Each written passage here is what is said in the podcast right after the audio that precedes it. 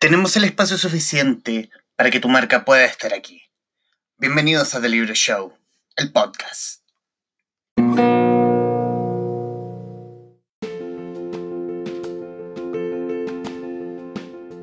Varinia Painivilo, eh, también conocida como Americavi, se ha vuelto una mujer fanática del orden, la limpieza, el helado de maracuyá y las Instagram Stories. Qué rico el helado de maracuyá. Sí, todo en verdad lo que sea de maracuyá me gusta. Sí.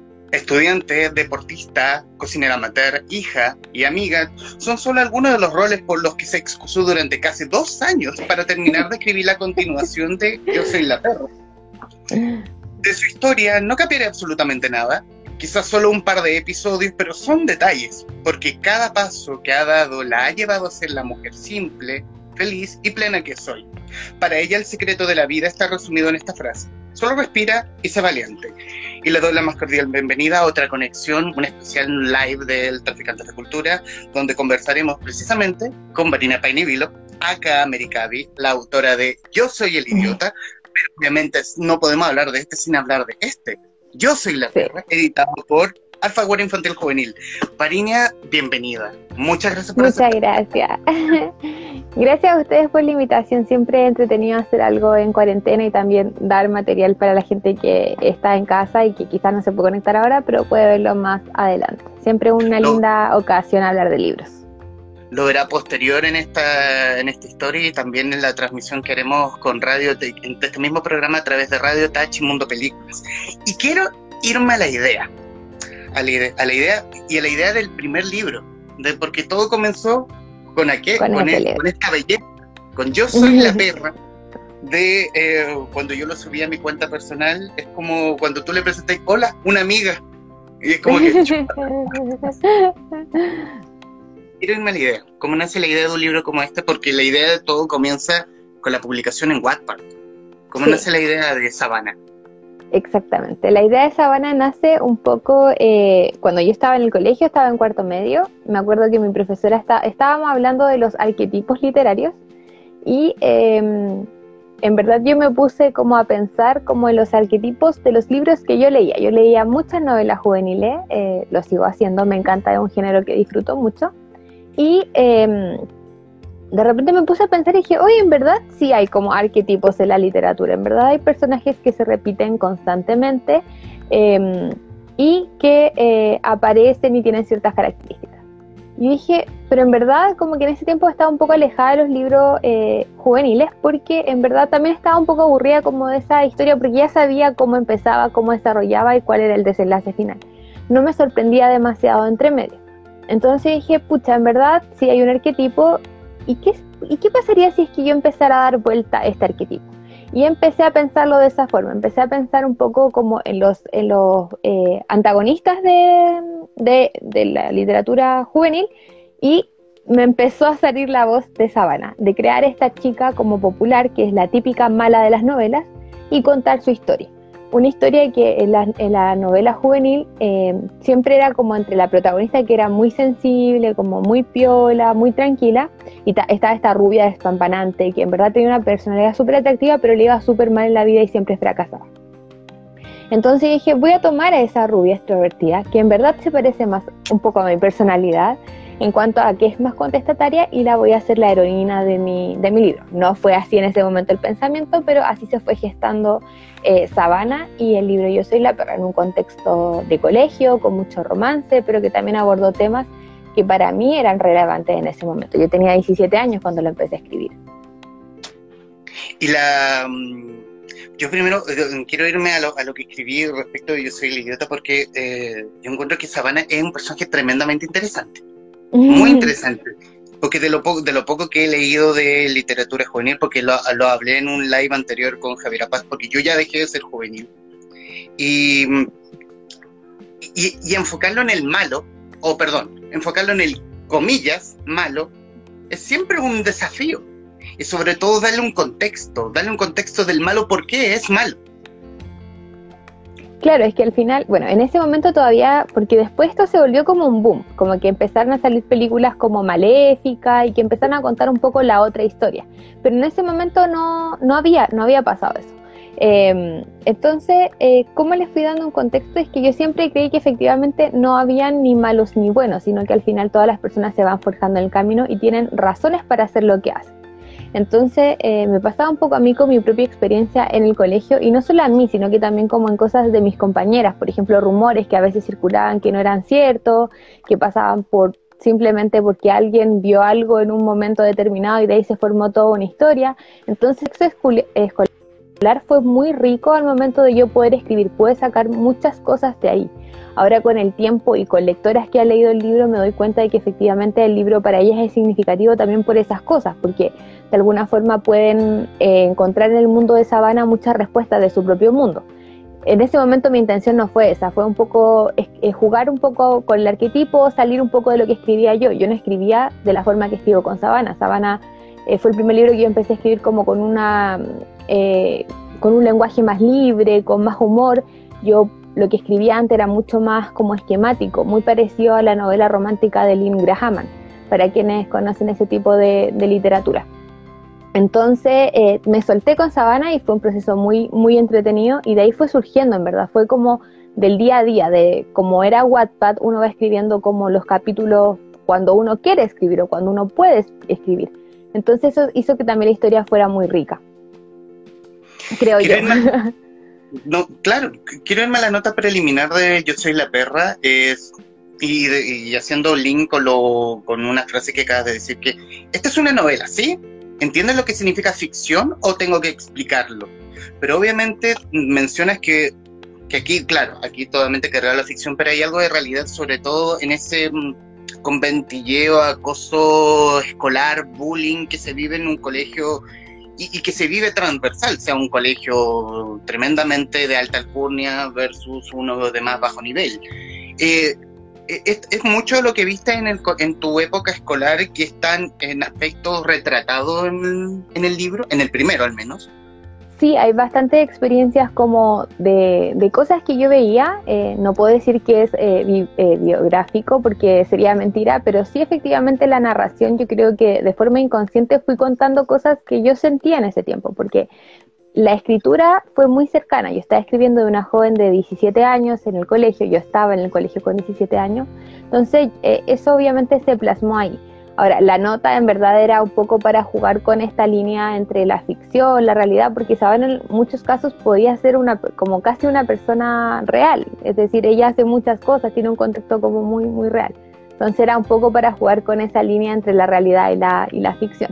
Pero claro, efectivamente hay muchas cosas que, mm, que yo vi en el colegio, cosas que también me pasaron a mí, em, y eso, eso quedó plasmado en el, en el libro. Y después yo con el tiempo, con la retroalimentación de los mismos lectores, me fui dando cuenta que había más cosas que quizás yo no me había dado cuenta en una primera instancia. ¿Cómo llegas a Wattpad? ¿Cómo descubres Wattpad? En Twitter. yo era usuaria de Twitter y me di cuenta que de pronto como que había siempre de las usuarias que yo seguía como un mensaje que era preliminar, así como, hey, sigue mi, acabo de publicar un nuevo capítulo, no sé qué. Y era como constante. Entonces dije así como, ¿qué es esto? Eh, pinché y descubrí Wattpad, que para mí fue un universo. Eh, de hecho, hace poco hice mi investigación eh, de títulos sobre, sobre Wattpad, porque en verdad para mí cambió muchas cosas en ese, en ese momento. Y escribía en blog, entonces para mí Wattpad fue una plataforma totalmente revolucionaria. Así que puedo decir que descubrí Wattpad como por coincidencia, así como por copuchenta. ¿Y cuánto, ¿Y cuánto tiempo fue el proceso de creación del libro? El libro que fue directo a Wattpad, obviamente fue muy corto. Me demoré dos meses y medio, tres meses en escribir una historia que en, en bruto eh, de páginas de Word tenía casi 500 páginas. En verdad me metí mucho en la historia, era muy rápido de escribir, era muy entretenido y en ese momento igual tenía poco tiempo, o sea, estaba en el colegio, tenía preuniversitario, eh, mi colegio era súper exigente, entonces siempre tenía que llegar a hacer muchas cosas, pero cada momento que yo tenía lo usaba para escribir y encuentro que si se escribió muy rápido para el poco tiempo que yo tenía eh, y dos meses y medio, tres meses, eh, yo encuentro que es poco tiempo. ¿Y, y, y, qué, crees tú que puede haber dado el éxito? Eh, ¿Cómo explicas el boom de Yo Soy la Perra en, en Wattpad? Bueno, ¿qué, crees, que pudo haber pasado? Así como, ay, me encantó. Porque, porque eh, ah, poniendo el tema con los comentarios, los comentarios mm, es difícil definirlo, pero te están mandando mucho amor. en, el, en, el, en el chat en este momento. ¿Qué crees tú que, cuál fue la clave para decir como que, wow, como yo soy la perra fue, fue una bomba que de pronto explotó y le fue increíble? Sí, de hecho yo no me di cuenta cuando eso pasa, porque yo nunca le hice publicidad, yo nunca lo compartí en, en, Facebook, en ninguna parte. De hecho, muy pocas personas de mi círculo, como en el mundo real, sabían que yo escribía. Entonces yo no lo compartí en ningún lado, nunca le hice publicidad, nunca puse en comentario de otras novelas así como, hey, pasa a leer mi novela. Yo escribí simplemente. Em, yo creo que lo que hizo que, que fuera un boom es que efectivamente, eh, como este, como yo traté de romper el arquetipo romper en cierto sentido, porque igual juego con ciertos clichés, esa es la idea. Em, como yo jugué intelectualmente de alguna forma con esos clichés, escapó de lo que había en Wattpad, que era como la típica historia de rayita, que se le decía como en Twitter, en, la jerga como juvenil.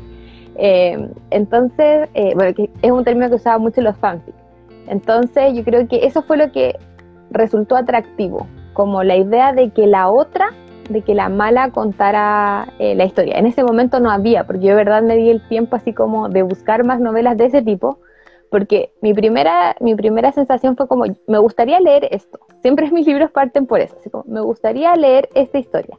Y cuando no la encuentro, como lectora me frustro y tengo que entrar a escribirla. Pero mi primera idea fue encontrar una novela que fuera así, porque quería leer algo así. Y no la encontré. Entonces me di el tiempo de buscar y no había y fue como voy a empezar a escribir. Y así surge y yo creo que por ahí fue el boom, porque escapaba un poco de lo que había eh, en el medio. Yo quiero, quiero irme a la pregunta del título, del nombre, Yo soy la perra, y te lo voy a decir por qué. Porque conversando con eh, amigos libreros y algunas libreras que, claro, son más entrados, son padres, y uno y, obviamente el papá ve como oh vamos a leer un libro juvenil y como veo yo soy la perra chucha y el nombre, como, y, el, no, y el nombre potente. Sí, en verdad nosotros igual... Sí, no, lo entiendo porque me pasó a mí, yo a ver, cuando firmo contrato yo obviamente tuve que contarle al mundo o a mi círculo más cercano lo que estaba pasando, porque de alguna forma eh, a mí se me explicó que yo iba probablemente si es que eh, le iba bien al libro, iba a tener entrevistas, iba a tener que ir a, radio o donde me quisieran entrevistar, Em, siempre cuando yo quisiera. Entonces era parte como de las actividades de promoción del libro. Por lo tanto, yo tenía que dejar de salir del anonimato y contarle a la gente que lo que yo hacía, al menos a mi círculo cercano. Eh, entonces, esto implicó que yo le contara a mis padres. Entonces, yo fui una mañana de domingo, me acuerdo muy bien cuando ya me confirmaron que estaba todo ok, a contarles y decirles así como mamá, papá, escribo, tengo contrato con una editorial, van a publicar mi libro en papel y el título del libro es tanto. Entonces me acuerdo que yo les conté todo eso, como que se lo vomité, y mi mamá quedó así como, ¿qué? ¿Que se llama cómo? ¿Por qué? Como, hija, no puede ser un nombre más suavecito, así como, no sé, yo soy la perrita y yo en verdad me maté mucho en la risa y yo siempre cuento esto. Em, porque efectivamente el título puede ser muy fuerte. De hecho, en el momento en que yo publiqué el libro, tuve una muy mala experiencia en una entrevista en una radio. Eh, porque la entrevistadora siempre se quería ir como por el mal camino del título y en verdad no, era tan simple como yo estoy jugando con un término que se utiliza mucho en las novelas juveniles para denominar a la chica antagonista. Entonces la forma de denominar a esa antagonista no era otro que yo soy la perra, es decir, o sea, como ella la denominaba la perra, entonces yo quería tomar esa voz, no había otra mejor forma de tomarla que yo soy la perra. Em, y al final lo decidimos por esa parte. Si me preguntas hoy en día si es que lo cambiaría, eh, yo diría que no, porque siento que es súper significativo en ese sentido. Em, no hubiera quedado también así como yo soy la típica rubia, quizás igual hubiera funcionado, pero eh, claro, en el momento fue como shock y me imagino que muchos papás, cuando eh, sus hijas, hijos le pidieron el libro, fue como, ¿qué me estáis pidiendo? Pero claro, yo siempre trato de aclarar por qué el título, en verdad. O sea, tú le, cambias el nombre, te cambia completamente el contexto de todo. Porque el, perro, sí, claro, suena fuerte. pero ella se apodera de eso mismo por el daño que ha recibido del mundo. Exacto, al final, a ver, yo creo que efectivamente eh, las palabras crean realidades. Eh, por lo tanto, hay dos opciones de uno tomar las cosas que a ti te dicen. Uno es que tú te las apropias, te las crees y te frustra y te duele. Y otra opción es decir, perfecto, tú me vas a denominar así, yo no soy así, me da lo mismo. Entonces lo que hizo Sabana fue eso, en vez de dejar que el término la destruyera y que todos pasaran por encima de ella y hablaran a sus espaldas, ella prefirió tomarlo. Si es que lo tomó bien o mal, eso es como parte de la historia y con el desarrollo creo que se va explicando mucho mejor, pero al final es eso, es como la apropiación, no dejar que las palabras a ti te unan, sino que tú tomar eh, las riendas de eso. ¿Y el camino editorial, Varinia? ¿Cómo llega Pingo en Random House? ¿O tú vas a ellos? Eh, fue como un poco 50 y 50. Yo igual eh, tenía ganas de publicar, siempre fue mi sueño, yo escribo desde muy chica, eh, pero yo no tenía contacto, no sabía cómo funcionaba el mundo editorial, de hecho ni siquiera sabía a ese punto de ignorancia con, mis 17 años, 18 años, que había editoriales chilenas, o sea, yo pensaba que los libros siempre se imprimían como en el extranjero y después llegaban acá a Chile, etc. Entonces fue, em, yo un día mandé una propuesta muy por mandarlo, en verdad. Em, y me contesta, me acuerdo que estaba con mis amigos, fue como, en verdad me contestaron a mí. Y eh, funcionó así, eh, hablé con Maca Figueroa, eh, pudimos, ¿cómo se llama?, conversar, me preguntó cuáles eran las motivaciones de escribir el libro y lo demás fluyó todo muy rápido. Ha sido un proceso muy entretenido, en verdad, como estar desde esa parte más oficial pero también ha tenido como cosas que quizás em, no se tienen o que extraño, por ejemplo, de WhatsApp. Por ejemplo, la, no sé, publicar algo, un fragmento y que haya muchos comentarios como la recepción más inmediata. Eso quizás como que echo de menos, eh, que no da tanto el mundo editorial, pero también el mundo editorial ha abierto otras cosas para mí, por ejemplo, estas mismas entrevistas, otras plataformas, el profesionalizar mi escritura. Eh, yo soy la eh, Sabana encontró nuevos lectores ya cambiando, mutando el papel. Sí, obviamente mucha gente descubrió el, el, mundo de Sabana ya estando en papel en las librerías. Con el primer libro se hizo una campaña de marketing súper importante. Habían como gigantografías de, de Sabana. Eh, y claro, eso fue muy, muy atractivo en el momento. Eh, así que sí, descubrió a nuevos lectores gracias a estar en el papel, porque aparte Wattpad es, para los que no conocen la plataforma, es una plataforma que es abierta a toda la lengua hispana. Entonces, em, yo ahora tuve que conquistar al público chileno, que son totalmente distintos a lo latinoamericano en general. ¿Tuviste que cuidar el lenguaje para poder escribirlo? Eh, no, con el primer libro yo en verdad descuidé totalmente el lenguaje porque antes escribía muy serio y con este libro quise como soltarme las trenzas. No sé si se me habrá pasado un poco la mano en ese libro, em, pero eh, fue un lenguaje mucho más libre.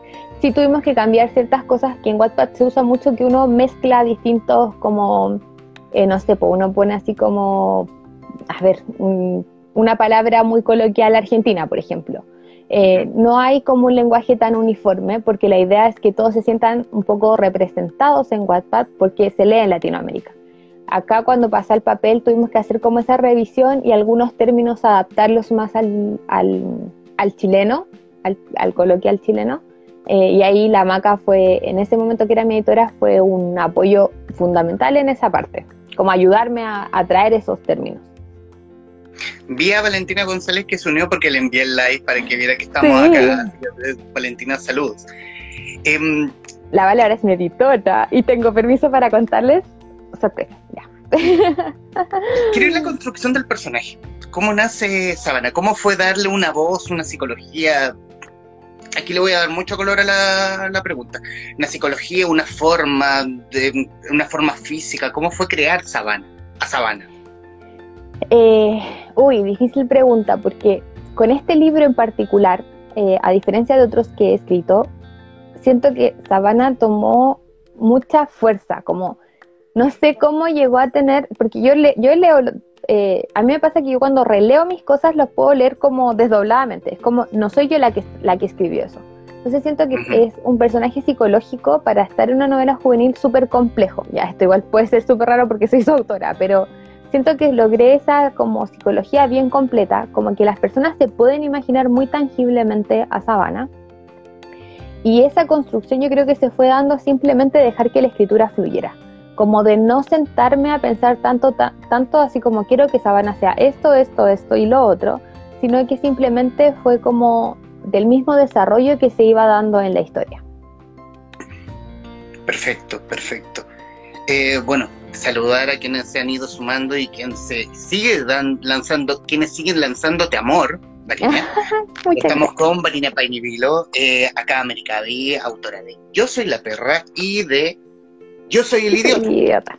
Saludar también a quienes se van a ir sumando pronto a la transmisión de Radio TV.cl, nuestra casa emisora, y uh, quien también está siguiendo, quienes también están siguiendo esta cuenta, este programa eh, a través de Periscope, siguiéndonos en Twitter como Radio Touch 10, eh, a través de Facebook Live, eh, siguiéndonos como Radio Touch o Mundo Películas o The Libro Show, o también siguiendo nuestras cuentas en Instagram con arroba Radio Touch TV, arroba mundo-películas y arroba de libro show CL y ver este programa íntegro en nuestro canal de YouTube buscándonos como Radio Touch Chile. También saludar a los televidentes de Goza TV que nos están viendo a través de la cable operadora Mundo Pacífico, eh, un programa que va a tener una cobertura entre Santiago y Panguipulli. Parinia nos va a ver eventualmente mucha gente. Y quiero ya aquí ya va a pasar, porque este tuvo eh, un libro que tuvo un debut eh, exactamente enero de 2017, y aquí ya pasamos a este, que tuvo su debut en, creo que en enero de este año, o febrero. Febrero del, 2020, sí. Enero del 2020 y obviamente lo que están esperando quienes se han sumado a la transmisión porque, ay, dos años es mucho, no, tres años, tres años es mucho. Y aquí es obviamente la voz de la contraparte, que es de Diego, de Diego Copland. ¿Cómo fue la creación? ¿Cómo fue, ¿Cómo fue la creación darle la voz eh, a, a, este, a, este, a este coprotagónico de Sabana, este idiota adorable, darle el, la voz protagónica en este libro? Bueno, fue súper entretenido. Yo en verdad el libro lo, terminé un año antes de su publicación, pero obviamente, como saben, el mundo editorial funciona con un calendario con harta, con harta anticipación entre que uno entrega el manuscrito y el libro sale publicado y está en las librerías, de verdad requiere una cantidad de meses importantes. Y también eso hay que, hay que considerar que son muchos autores los que publican a través de Penguin, Alfaguara y, todo, y sus otros sellos. Entonces, yo en teoría me demoré dos años en que el libro estuviera íntegro completo. En escribirlo, la verdad es que me demoré como un mes y medio, en que en verdad fueron 12 horas de escritura, yo me levantaba, respiraba, dormía y escribía. Yo soy idiota porque fue en el momento en que me bajó la inspiración. Eh, yo sé que mis eh, eh, lectoras y lectores me odian por eso, porque es como, ¿cómo pudiste hacer el libro en dos meses y tenernos en la espera de dos años? Pero en verdad a veces así funciona, como que tiene que pasar algo para que uno pueda sentarse y escribir y fluya. Yo soy bastante rápida escribiendo y hablando, pero mm, pero claro, fue un proceso un poco largo. En cuanto a la voz de Diego, fue igual un desafío para mí. Yo antes siempre escribía en tercera persona, eh, en un narrador eh, omnisciente. Ahora con el libro 1 fue protagónico en primera persona, eso ya fue un cambio, con un lenguaje mucho más ligero. Y de repente me metí en las patas de los caballos, como se diría en buen chileno, a escribir en voz masculina. Yo soy hija única, ni siquiera tengo hermanos, por lo tanto era, fue como una nueva forma de pensar.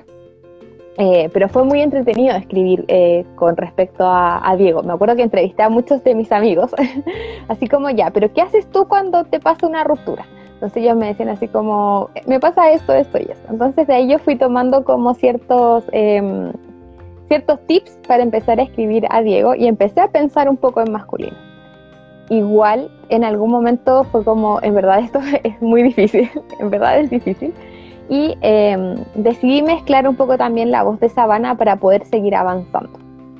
Encuentro que el resultado fue muy bueno porque siento que hay un choque en el libro, como que todos esperan que sea Diego, Diego, Diego, y de repente Sabana así como que dice así como ya basta, o sea, como que nos aburrimos de escucharte Diego, ahora vengo yo a, a decir las cosas que están pasando.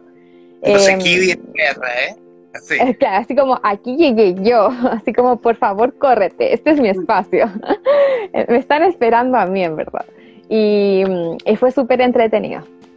Así que eh, surgió un poco en entrevista, un poco en volver a, pensar eh, en otra forma de escritura y también un desafío para mí como, como escritora. Fue un cambio eh, porque aquí tenemos una diferencia de tiempo, de tiempo en el libro, obviamente, que aquí tenemos un Diego distinto en uno y en el otro. Darle una voz, darle maduración, sobre todo también una voz sabana que madura, bueno, no madura tanto, pero madura un poquito. yo encuentro que sí, yo siento que eh, Sabana igual crece, o sea, en el primer libro es muy impulsiva, es obviamente una chica de 17 años en un contexto escolar. En el segundo libro ella ha pasado por cosas y también ha aprendido cómo valorarse, a decir, a ver, ya no me va a atar más mi contexto escolar, lo que piensan de mí, lo que dicen de mí, la imagen que yo misma cree, que es algo que los adolescentes y los jóvenes y también los adultos hacen mucho, sobre todo en redes sociales, em, y se pega un salto. Diego, eh, yo encuentro que en el libro uno siempre fue como idiota, estaba esta doble intención, pero él era mucho más maduro que Sabana en muchas cosas. Eh, en este segundo libro vemos una sensibilidad distinta. Em, Diego igual se construye como un personaje que perdió a su mamá, que su papá es una persona, un político muy importante del país y por lo tanto él está mucho tiempo solo. Entonces él no sabe en verdad cómo querer eh, a otra persona, no sabe cuidar a otra persona porque siempre ha estado solo. Entonces siento que eh, podemos ver ese cambio entre el libro 1 y el libro 2 en que él aprende a valorar la compañía de Sabana, aprende a, como, a valorar a sus amigos y empieza y se da cuenta de lo que perdió. Y ahí empieza todo un trabajo nuevo juntos en pareja, que es lo que más rescato yo del libro 2, como que maduraron, como que eh, siguen siendo adolescentes, pero han madurado y aprenden y quieren amar de forma sana porque ya lo hicieron mal una vez. Entonces siento que eso es como lo que más cambia. De lo malo Sí, en verdad un poco de redención y también un poco de contar la experiencia de qué les pasa a los jóvenes. Como que a veces en el primer amor, al ser inexpertos, uno comete muchos errores eh, y que son parte también de la falta de experiencia. Eh, pero cuando uno se da cuenta que ciertas actitudes, ciertas formas, ciertas cosas que han pasado van por un mal camino, escuchas también a las personas que más saben, los padres de Sabana, por ejemplo, que son una guía importante en su vida. Eh, y con el paso del tiempo, la idea es que uno vaya creciendo, vaya yendo hacia mejor. Y creo que eso es lo que se logra en el libro 2. Como que van a ese buen camino y también es una señal como para, para los adolescentes y jóvenes y también adultos que nos leen, como que uno siempre puede hacer las cosas mejor de lo que los hace, si tiene como esa voluntad. Hay un, punto de paso en ambos libros que, y aquí yo los quiero ejemplificar en los padres, eh, los padres de Sabana, de Sabana y América. ¿Cómo fue la creación? ¿Por qué? Porque uno piensa desde la lógica hetero, de ser como el papá, la mamá. en, el, en el caso de son dos padres, dos hombres que se aman, que son increíbles, que son una familia, que son unos superhéroes, que son diseñadores, que son estilosos. Me lo imagino hasta bonitos. Sí. Eh, me pasó también que cuando estaba en el colegio y estaba pensando en este arquetipo, yo empecé a hacer un listado de cómo era una protagonista y el protagonista en un libro de novela juvenil. La chica era súper pava, le pasaban muchas cosas, ella dejaba que todo el mundo le pasara por encima, era tremendamente sensible, era una persona sin autoestima, sin cariño hacia sí misma, siempre se veía como lo peor, pese a que la tipa era estupenda, pero ella se veía así como lo peor. Em, y por otra parte estaban siempre estos papás héteros, en ese tiempo la discusión recién estaba como empezando a tomar forma, yo estoy hablando del año 2014. Em, pero eh, justo muchos de mis amigos estaban comenzando a descubrir como su identidad sexual, eh, estaban eh, declarándose también a su familia así como, hey, en ese momento se declara, ahora ya como que eso es muy propio, ya lo tenemos mucho más internalizado. Pero en ese momento todavía era como un poco un tema. Entonces eh, yo dije así como, en verdad fue un gesto hacia mis amigos, porque me acuerdo que unos días antes habíamos conversado con un amigo y un amigo me dijo así como, lo que a mí más, me aterra es como quizás no poder tener familia. No porque no quiera, eh, no porque no hayan otros medios, sino que porque la sociedad no me lo va a permitir. Conversación de 17 años. Eh, y a mí me quedó dando vuelta. Y de alguna forma fue como mi gesto hacia, hacia esos amigos. Y también eh, pensando que al final las familias son muy distópicas, pueden ser muy diversas, independiente de si las personas están de acuerdo o no.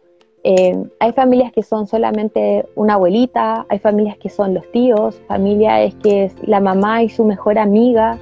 Eh, entonces quise abrir también esa posibilidad dentro de mis libros. Y Sabana y América son el buen resultado de eso. Yo creo que nadie de los que ha leído mi libro me ha escrito alguna vez tirándome odio por eso, sino que es por el contrario.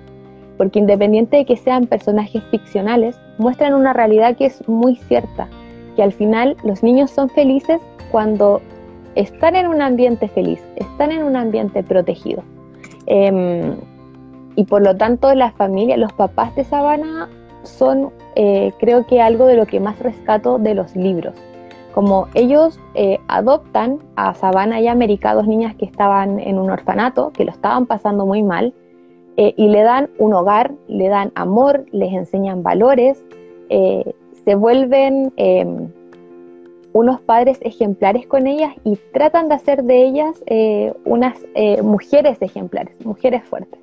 Eh, y claro, lo demás, como el tema de que sean diseñadores, que sean una familia como con altos y bajos, eh, es, decoración, pero al final el, entorno eh, creo que es lo más bonito de, ese libro, de los dos libros, en verdad.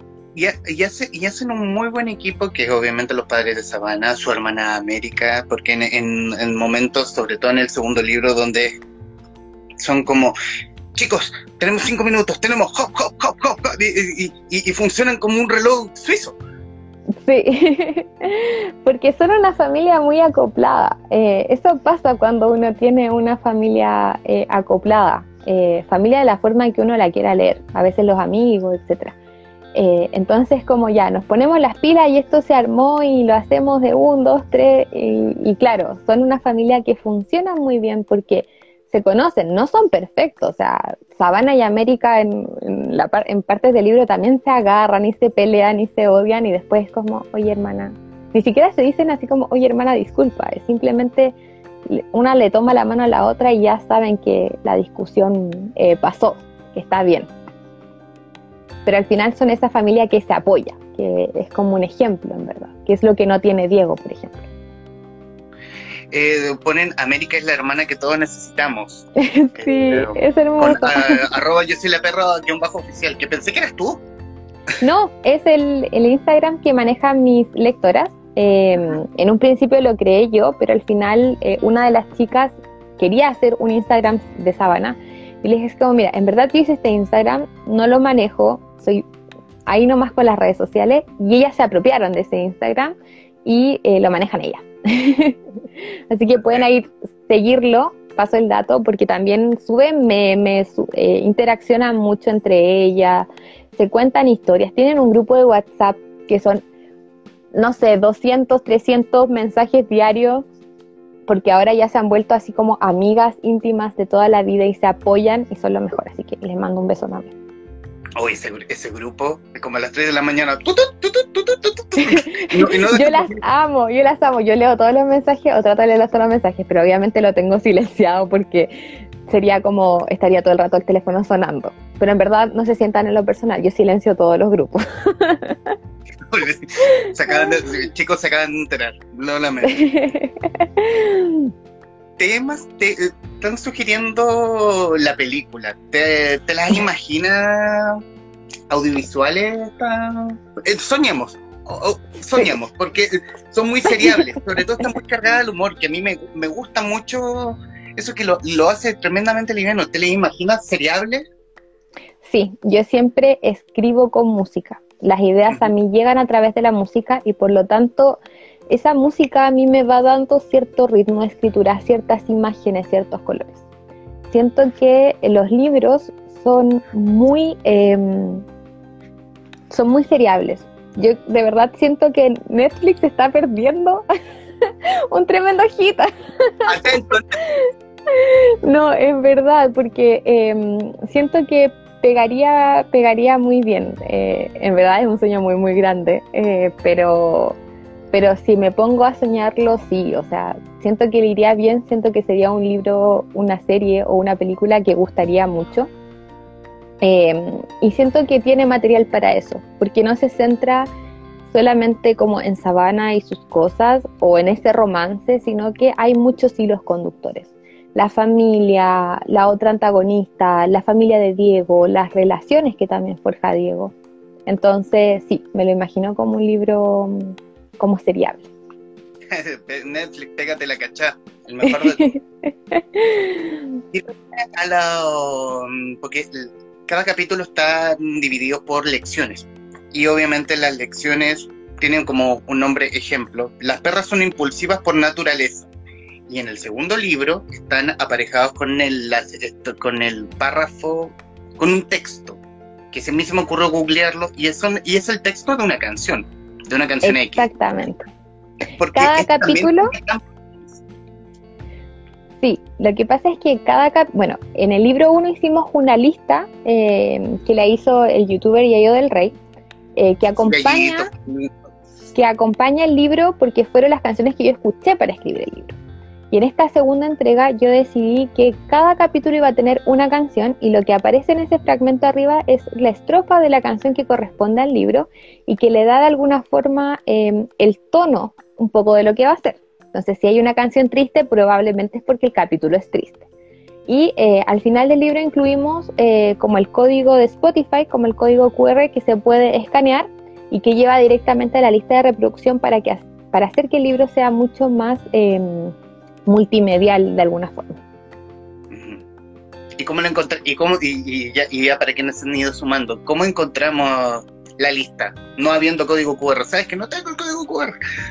Ah, claro. Eh, bueno, si no pueden escanearlo desde el libro directamente, y está en las últimas páginas, me acaba de entrar un, pelo en el ojo, eh, pueden hacerlo buscando en Spotify eh, hashtag yo soy el idiota, todo junto. Ahí está la lista de, de reproducción y están todas las canciones ordenaditas por lección. Porque la lista, la lista de playlist eh, tiene como canciones muy variadas, como una, de una lenta de Sheeran, que, la linké en una de las historias y de la cual no me acuerdo el nombre, eh, Camila Cabello, eh, Rake, eh, harto reggaetón. Eh, está, tremendamente, variada la playlist. Sí, la verdad es que para yo no hago, no le hago asco a ninguna canción. Para mí el ritmo y la letra es lo más importante independiente de su género y por lo tanto es una lista como que mezcla muchas cosas. Entonces, si alguien como que escuchó la lista, que lo hicieron mis lectoras, como escuchó la lista para más o menos saber qué iba a pasar en el libro, eh, fue un tremendo fracaso porque en verdad es una mezcla súper variada. Pero en el libro tiene mucho sentido. Entonces sí, tiene harta mezcla. Y yo siempre estoy pidiendo así como, mándenme canciones, mándenme canciones porque así me inspiro. Y hoy, y hoy esas ganas de escribir que tenía a los 17 años, ¿siguen, ¿siguen en llamas esas ganas? Eh, sí, pero de formas distintas. Cuando uno es adolescente está hasta arriba de emociones, de muchos pensamientos, de muchos cuestionamientos, de tratar de buscar quién soy en el mundo. Eh, y por lo tanto el escribir era como muy pasional. Yo me acuerdo de haber estado, que se me ocurría una lección, por ejemplo, y no poder dormir a las 3 de la mañana y así como peleando conmigo misma, así como, necesito dormir, por favor, apágate cerebro. Y mi cerebro así como, no, no puedes olvidar esto porque es una muy buena idea. Y tenía que despertarme a las 3 de la mañana a escribir. Y sí, era como una, una lucha interna. Ahora eh, estoy, estoy ya finalizando eh, mis estudios, pero me centré en el ámbito de la literatura eh, y de la pedagogía y eh, por lo tanto leo mucho, mucho, todo el tiempo. Entonces esas ganas se ven un poco más aplastadas porque siempre estoy leyendo otras cosas. pero están, en estos momentos estoy con muchas cosas que hacer, pero estoy en proceso de escritura y la escritura me fluye y eso me gusta. siento que independiente de que pasen los años, amo tanto escribir que siento que siempre va a estar, quizás de distintas formas, con distinto tono, eh, pero siempre va a estar ahí. Podría preguntar por el tercer libro, pero la pauta la tengo en la pregunta final, así que chicas, perdón. Eh, ¿Qué estás leyendo? Estoy escribiendo el tercer libro. ¿O qué estoy estudiando? No, ¿qué estás leyendo? O sea, fuera de, lo, ah. fuera de tu estudio, ¿estás leyendo algo? ¿Estás en este momento leyendo o que hayas leído anteriormente que nos pudieras recomendar? Ay, bueno, ahora estoy full metida con la saga Harry Potter. Yo no la había leído y nunca vi las películas porque siempre me las pillaba como a medio empezar. Em, y empecé, eh, mi novio en el verano me regaló el primer libro y empecé y estoy en eso. Esa es como mi última lectura como por cuenta propia. Eso ha sido lo último que, he leído, eh, no considerando como las cosas universitarias. Y eh, ahora me metí como optativo, así como muy porque me encanta, a un curso solo de Virginia Woolf. Así que quizás le voy a estar dando próximamente recomendaciones de quizás textos no tan conocidos de Virginia Woolf eh, para que lea. Porque siento que tengo esa sensación de que la voy a amar. perfecto, perfecto. Eh, creo que tu novio te mandó un emoticón. Eh, lo vi pasar en los comentarios. sí, es que él siempre, siempre está como ahí él es como mi mayor fan, en verdad. Entonces siempre probablemente está del trabajo, camino del, trabajo a la casa, entonces está viendo el live, así que le mando un besito, que llegue bien. Porque bueno, parte de la pandemia está ahí trabajando en primera línea en contención emocional para el personal médico. Y también un abrazo a todo el personal médico que ha hecho eh, esfuerzos inalcanzables por, por combatir el coronavirus aguante el personal médico. ¿Qué tanto ha cambiado Americano y qué tanto ha madurado desde un libro y el otro? ¿Qué tanto ha crecido? Infinito. Yo puedo tener 23 años, pero en verdad eh, soy una, una señora, eh, con alma de señora. Han pasado muchas cosas en mi vida. Desde mm, esforzarme full en la PSU para entrar a una universidad, a una carrera que yo creía que era la correcta para mí, en Ingeniería Comercial de la Universidad Católica, eh, con desgaste, con todo lo que eso implica. Eh, entrar, darme cuenta que no era lo mío, eh, me costó mucho renunciar, como decir, no, en verdad esto no me gusta, porque lo sentía como una pérdida. cambiarme de forma interna, bueno, conocer a mi novio actual, con el que estoy comprometida. Entre medio hice muchos voluntariados de distintas formas en la cárcel de mujeres, en un hogar de niños, eh, en techo, eh, en techo para Chile, no construyendo casas, sino que desde la parte educativa. Eh, aprendí a pintar, que era algo que nunca me había dado el espacio. hice artes marciales, he hecho muchas cosas. he crecido mucho en todos estos años y creo que eso también se refleja como en mi escritura. De ser una niña muy cuadrada aprendí también a darme mis espacios. entonces cuando estoy, veo la escritura de un libro al otro, em, cuando recuerdo, por ejemplo, el lanzamiento del primer libro, que no era un buen momento emocional para mí, y verme hace poco en el lanzamiento del segundo con una vida no distinta, porque al final siempre han estado las personas importantes para mí, pero sí con un crecimiento importante, ha sido muy significativo. Le está mandando mucho amor a Nico en, el, en, el, en el chat. es muy lindo. Sí, oye, y mm, ya está bien. Hablemos del tercer libro. hablemos del tercer libro. Hablemos del futuro. Y obviamente, y obviamente hablar del tercer libro, del tercero, el tercero y final, o, el universo podría seguir creciendo. Eh, en cuanto a la, a la trama principal, ahora viene el final. Viene el último libro, eh, ahora ya puedo decirlo, porque la última vez no había conversado con mi editor en la última entrevista, entonces como que fue como, Bari, no corta, corta, porque no podemos dar esa información porque no la, hemos conversado nosotras primero. Entonces ahora ya sí puedo eh, darlo. Ya hace un tiempo confirmé que efectivamente el tercer libro va. El libro no termina con el final del segundo.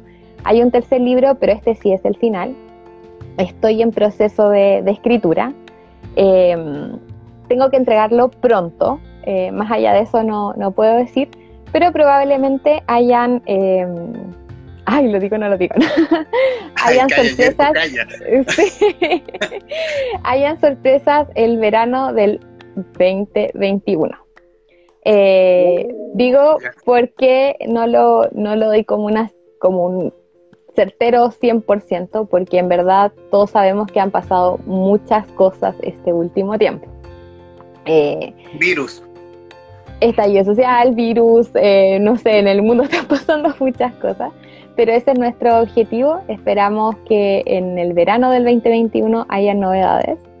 Eh, y estoy trabajando full por ello, estoy muy contenta con, con esto el universo va a seguir. Tengo, empecé a escribir el spin-off de América que ahora está congelado eh, porque tengo que darle prioridad a escribir esto. Pero quizás voy a, seguir, voy a seguir por su vida, eh, pero lo voy a hacer a través de, las redes sociales, o sea, volver un poco al origen de Wattpad. Em, y eso. Y también ya tenemos nombre, tenemos nombre del libro y ya puedo contarlo. Eh, y va a ser así en exclusiva para, para acá. Eh, y el tercer libro se llama Nosotros Somos. Eh, va a ser el libro final y tendremos sorpresas en verano del 2020. Rogándole a la santa lechuga luminosa que todo lo sabe. Que salga bien. Y la santa lechuga, me gustó el, me gustó el personaje que abunda en el primer libro. ¿Cómo, ¿Cómo, cómo nace este, este ser mitológico religioso? Una lechuga en el fondo. Justo, justo no tengo una acá. ¿Por qué sale la Santa Lechuga? Porque se supone que la Santa Lechuga es como la patrona de lo fit, de lo que uno se imagina como eh, el comer sano. Eh, entonces Sabana como buena deportista ya siempre está como en esa, en esa como duda. O sea, a ella le encanta chanchear, le encanta comer bien, pero como buena deportista en ciertos momentos tiene que ponerle orden a sus comidas y estar fuerte para su entrenamiento. Y eh, la Santa Lechuga es su, eh, su patrona, o sea, es su diosa, es, es quien la ayuda a empezar su vida fitness, por decirlo así. Entonces ella le tiene una importante devoción a la Santa Lechuga y también era una forma de no incluir tanto eh, garabato, por ejemplo, tanta maldición. yo soy religiosa, yo soy católica, eh, por lo tanto, no me gusta tanto usar el por Dios o, para mí es como un poco blasfemia, ya, soy muy señora. Entonces, la Santa Lechuga fue ese recurso para usarlo. Preguntan, preguntan que alguien se quedó atrás. ¿Cuándo saldrá? ¿Alguien me actualiza? Probablemente verano 2021. Sí. Ya. Pongámoslo en probable. Van a, van a, van a estar arañando el, la pared, la, sí, pero estamos trabajando para que sea en verano 2021 y em, el libro se llama Nosotros Somos y es la entrega final. Yo soy la perra guion bajo oficial, lo subiré un, subiré un resumen en, en unos minutos. Gracias. ¿Qué, ¿Qué, consejo tú darías para quienes, quienes están empezando a escribir? hay un consejo, hay un algo, una clave para poder decir, ¿sabéis qué? es como darle con todo, cuidar qué cosa. ¿Qué consejo tú le darías a ellos?